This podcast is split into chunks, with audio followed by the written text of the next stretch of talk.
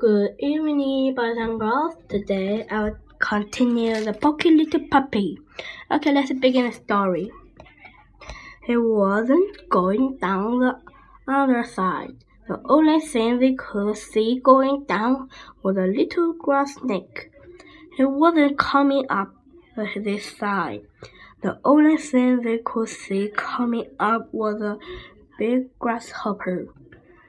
But when they looked down at the grassy place near the bottom of the hill, there he was, looking hard at something on the ground in front of him.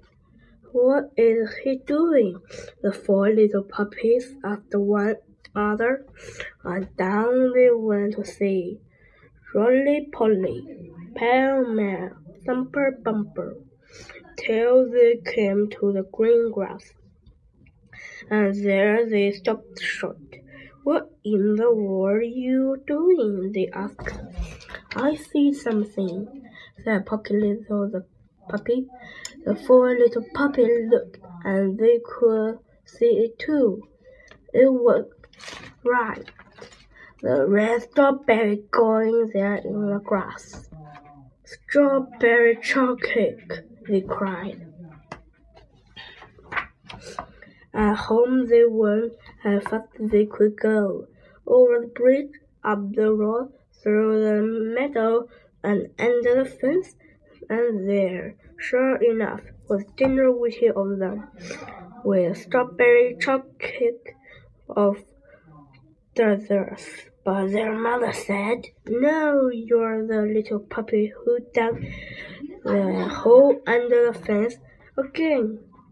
No strawberry chocolate for supper tonight. And she made them go straight to bed.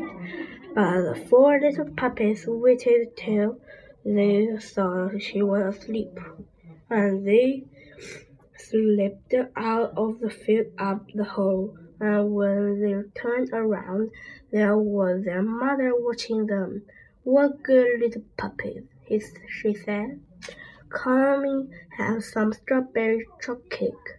And this time, the poky little puppy got home. He had squeezed in through a wide place in the fence, and there were his four brothers and sisters, licking the last crumbs from their supper. Dear me, said their mother, what a pity you are so poky.